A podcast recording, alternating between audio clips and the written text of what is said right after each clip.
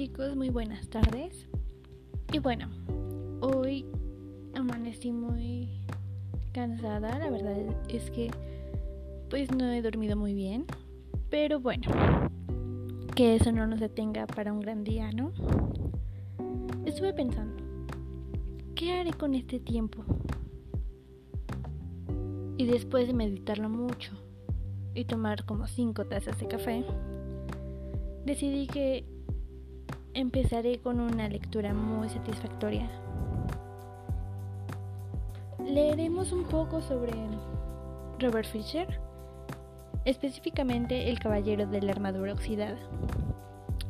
Y estuve meditando mucho. La verdad es que es un libro que me ha ayudado mucho. Entonces creo que sería bueno compartirlo con ustedes. Empezaré leyendo el primer capítulo por día, solo un capítulo. Y después hablaremos de qué es lo que pensamos. Así que espero que disfruten este episodio. Ahora, capítulo 1. El dilema del caballero. Hace ya mucho tiempo, en una tierra muy lejana, vivía un caballero que pensaba que era bueno, generoso y amoroso hacía todo lo que suelen hacer los caballeros buenos, generosos y amorosos. Luchaba contra sus enemigos, que eran malos, mezquinos y odiosos. Mataba dragones y rescataba damiselas en apuros. Cuando en el asunto de la caballería había crisis, tenía la mala costumbre de rescatar damiselas, incluso cuando ellas no deseaban ser rescatadas. Y Debido a esto, aunque muchas damas les estaban agradecidas, otras tantas se mostraban furiosas con el caballero. Él aceptaba con filosofía. Después de todo, no se puede contentar a todo el mundo. Nuestro caballero era famoso por su armadura. Reflejaba unos rayos de luz tan brillantes que la gente del pueblo juraba haber visto el sol salir del norte o ponerse en el este cuando el caballero partía a la batalla. Y partía a la batalla con bastante frecuencia. Ante la mera mención de una cruzada, el caballero se ponía la armadura entusiasmado, montaba su caballo y cabalgaba en cualquier dirección. Su entusiasmo era tal vez, bueno, o más bien que tal vez partía de varias direcciones a la vez, lo cual no es nada fácil. Durante años, el caballero se esforzó en ser el número uno del reino. Siempre había una batalla que ganar, otro dragón a quien matar, u otra damisela a la que rescatar. El caballero tenía una mujer fiel y bastante tolerante, Julieta, que escribía hermosos poemas, decía cosas inteligentes y tenía debilidad por el vino. También tenía un joven hijo, de cabellos dorados, Cristóbal, al que esperaba ver algún día convertido en un valiente caballero. Julieta y Cristóbal veían poco al caballero, porque cuando no estaba luchando en una batalla, matando dragones o rescatando damiselas, estaba ocupado probándose su armadura y admirando su brillo. Con el tiempo, el caballero se enamoró hasta que tal punto de su armadura que se la empezó a poner para cenar y a menudo para dormir. Después de un tiempo ya no se tomaba la molestia de quitársela para nada. Poco a poco su familia fue olvidando qué aspecto tenía sin ella. Ocasionalmente, Cristóbal le preguntaba a su madre qué aspecto tenía su padre. Cuando esto sucedía, Julieta llevaba al chico hasta la chimenea y señalaba el retrato del caballero. He ahí a tu padre, decía con un suspiro. Una tarde, mientras contemplaba el retrato, Cristian le dijo a su madre, Ojalá pudiera ver a padre en persona. No puedes tenerlo todo, respondió bruscamente Julieta.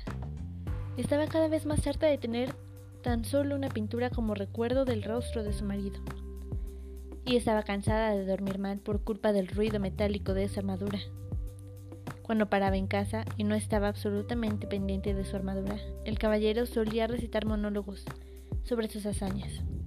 Julieta y Cristóbal casi nunca podían decir una palabra. Cuando lo hacían, el caballero las acallaba, ya sea cerrando su visera o quedándose repentinamente dormido. Un día Julieta se enfrentó a su marido.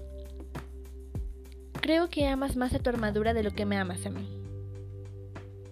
Eso no es verdad, respondió el caballero. ¿Acaso no te amé lo suficiente como para rescatarte de aquel dragón e instalarte en este elegante castillo con paredes empedradas? Lo que tú amabas, dijo Julieta, espiando a través de la visera para poder ver sus ojos. Era la idea de rescatarme. No me amabas realmente entonces y tampoco me amas realmente ahora. Sí que te amo, insistió el caballero, abrazándola torpemente con su fría y rígida armadura, casi rompiéndole las costillas. Entonces quítate esa armadura, para que pueda ver quién eres en realidad, le exigió. No puedo quitármela, tengo que estar preparado para montar en mi cabello y partir en cualquier dirección, explicó el caballero. Si no te quitas esa armadura, cogeré a Christian, subiré a mi caballo y me marcharé de tu vida. Bueno, esto sí que fue un golpe para el caballero. No quería que Julieta se fuera. Amaba a su esposa y a su hijo, y a su elegante castillo, pero también amaba su armadura, porque le mostraba a todos quién era él. Un caballero bueno, generoso y amoroso. ¿Por qué no se daba cuenta Julieta de ninguna de esas cualidades? El caballero estaba inquieto. Finalmente tomó una decisión. Continuar llevando la armadura. No valía la pena si por ello debía perder a Julieta y a Cristóbal. De mala gana, el caballero intentó quitarse, quitarse el yemo, pero no se movió. Tiró con más fuerza. Estaba muy enganchado, desesperado. Intentó levantar la visera, pero por desgracia, también estaba atascada. Cuando tiró de una visera una y otra vez no consiguió nada. El caballero caminó de arriba abajo con, con gran agitación. ¿Cómo podía, haber, ¿Cómo podía haber sucedido esto? Quizá no era tan sorprendente encontrar el yemo tras atascado ya que no se lo había quitado en años. Pero la visera era otro asunto. La había abierto con regularidad para comer y beber. Pero bueno, si la había abierto esa misma mañana para desayunar huevos revueltos y cerdo en su salsa.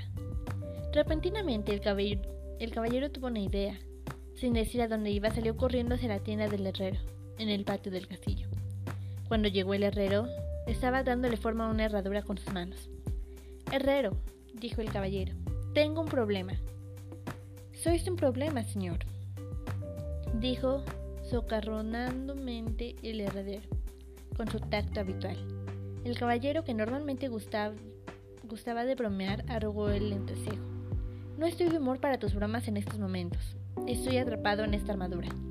Vociferó, al tiempo que golpeaba el suelo con el pie revestido de acero, dejándolo caer accidentalmente sobre el dedo gordo del pie del herrero. El herrero dejó escapar un aullido y olvidando por un momento que el caballero era su señor, le propinó un brutal golpe en el yemo. El caballero sintió tan solo una ligera molestia. El yemo ni siquiera se movió. Inténtalo otra vez, ordenó el caballero, sin darse cuenta de que el herrero le había golpeado por el que estaba enfadado. Con gusto, dijo el herrero, balanceándose un martillo en venganza y dejándolo caer con fuerza sobre el yemo del caballero. El yemo ni siquiera se abolló. El caballero se sintió tan turbado. El heredero era, con mucho, el hombre más fuerte del reino. Si él no podía sacar al caballero de su armadura, ¿quién podría? Como era un gran hombre, excepto cuando le aplastaban el dedo gordo del pie, el herrero percibió el pánico del caballero y sintió lástima. Estáis en una situación difícil, caballero, pero no os dejéis por vencido. Regresad mañana, cuando, no, cuando yo haya descansado. Me había escogido al final de un día duro. Aquella noche la cena fue difícil. Julieta se enfadaba cada vez más a medida que iba introduciendo por los edificios de la visera el caballero la comida que había tenido que triturar previamente. A mitad de la cena, el caballero le contó a Julieta que el herrero había intentado abrir la armadura, pero que había fracasado. No te creo, bestia ruidosa, gritó, al tiempo que estrellaba el plato de puré de estofado de paloma contra su yelmo. El caballero no sintió nada, solo cuando la salsa comenzó a chorrear por los edificios de la visera, se dio cuenta de que le habían dado en la cabeza. Supongo haya tenido el martillo del herrero aquella noche. De hecho, ahora que lo pensaba, su armadura no dejaba salir apenas nada, y lo había llevado durante tanto tiempo que había olvidado cómo se sentían las cosas sin ella. El caballero se entristeció mucho porque Julieta no creía que estaba intentando quitarse la armadura. El hierro y él habían intentado. Y lo siguieron intentando durante días, sin éxito. Cada día el caballero se deprimía más y Julieta estaba cada vez más fría. Finalmente el caballero admitió que los esfuerzos del herrero eran en vanos. Vaya con el hombre más fuerte del reino. Ni siquiera puedes abrir este montón de lata, gritó con frustración. Cuando el caballero regresó a casa, Julieta leyó, Tu hijo no tiene más que un retrato de su padre, y estoy harta de hablar con una visera cerrada. No pienso volver a, pasar comida por los agujeros de esa horrible cosa nunca más. Este es el último puré de cordero que te preparo.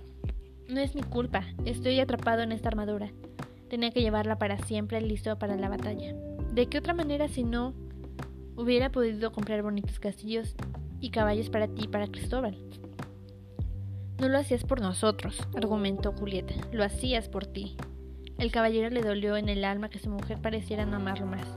También temía que si no se quitaba la armadura pronto, Julieta y Cristóbal realmente se marcharían. Tenía que quitarse la armadura, pero no sabía cómo.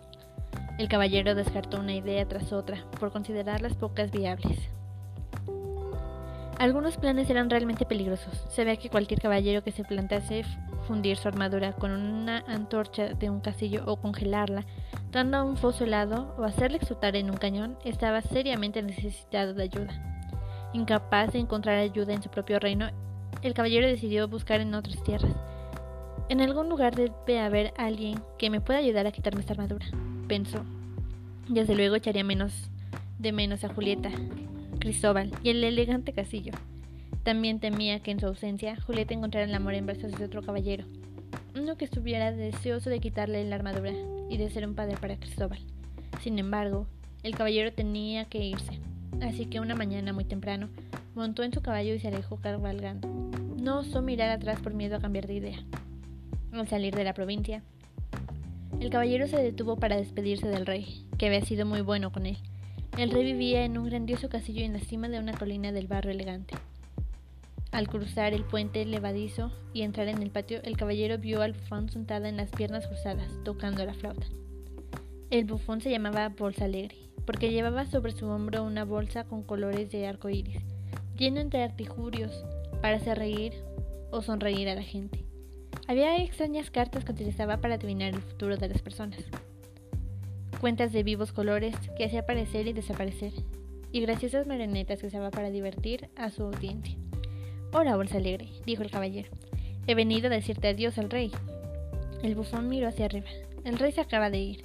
No hay nada que él os pueda decir. ¿A dónde ha ido? preguntó el caballero. A una nueva cruzada ha partido. Si lo esperáis, vuestro tiempo habéis perdido. El caballero quedó decepcionado por no haber podido ver al rey y perturbado por no, por no poder unirse a él en la cruzada. Oh, suspiró. Podrá morir de indignación dentro de esa armadura antes de que el rey llegara. Quizá no le vuelva a ver nunca más. El caballero sintió ganas de dejarse caer en su montura, pero por supuesto la armadura se lo impedía. Sois una triste imagen de ver. Ni con eso ni con todo vuestro poder vuestra situación podéis resolver. No estoy de humor para tus insultantes rimas, ladró el caballero tenso de su armadura. ¿No puedes tomarte los, los problemas de alguien seriamente por una vez? Con una clara lírica voz, Bolsa Alegre cantó. A mí los problemas no me afectan. Son oportunidades para criticar. Otra canción cantaría si fueras tú el que estuviera atrapado aquí, gruñó el caballero. Bolsa Alegre continuó. A todos, alguna armadura nos tiene atados, solo que la vuestra ya habéis encontrado. No tengo tiempo de quedarme a oír tus tonterías. Tengo que encontrar la manera de salir de esta armadura. Y dicho eso, el caballero se dispuso a partir, pero Alegre le llamó. Hay alguien que pueda ayudaros, caballero, a sacar a la luz vuestro yo verdadero. El caballero detuvo su caballo bruscamente y emocionado regresó hacia Alegre. ¿Conoces a alguien que pueda sacar esta armadura? ¿Quién es? Tenéis que ver al mago Merlín. Así lograréis ser libre al fin. Merlín, el único Merlín del que he oído hablar, es el gran sabio, el maestro del rey Arturo. Sí, sí, él mismo es. Merlín solo hay uno, ni dos, ni tres. Pero no puede ser, exclamó el caballero. Merlín y el rey Arturo vivieron hace muchos años. Bolsa Alegre replicó. Es verdad, pero aún vive ahora, en los bosques del sabio mora. Pero esos bosques son tan grandes, dijo el caballero. ¿Cómo los encontraré ahí? Bolsa Alegre sonrió. Aunque muy difícil os parezca, os aparece. Cuando el alumno está preparado y el maestro aparece. Ojalá Merlín pudiera aparecer pronto. Voy a buscarle a él, dijo el caballero. Estiró el brazo y le dio una mano, la mano a Alegre en señal de gratitud, y por poca tritura los dedos del bufón en el guantelete. Bolsa Alegre dio un grito. El caballero salió rápidamente de la mano del bufón. Lo siento. Bolsa Alegre se frotó los mayugados dedos. Cuando la armadura desaparezca y estéis bien. Sentiréis el olor de los otros también. Me voy, dijo el caballero. Hizo girar a su caballo y abrigando nuevas esperanzas en su corazón, se alejó galopando. Bueno, pues ese ha sido el primer capítulo de este podcast. Y la verdad no sé, yo considero que hasta la fecha, considero que todos tenemos ataduras. Solo hay que dejarnos verlas para después decidir qué es lo que debemos hacer. No es ustedes. Pero creo que vamos por buen camino. Que tengan excelente día. Nos vemos mañana.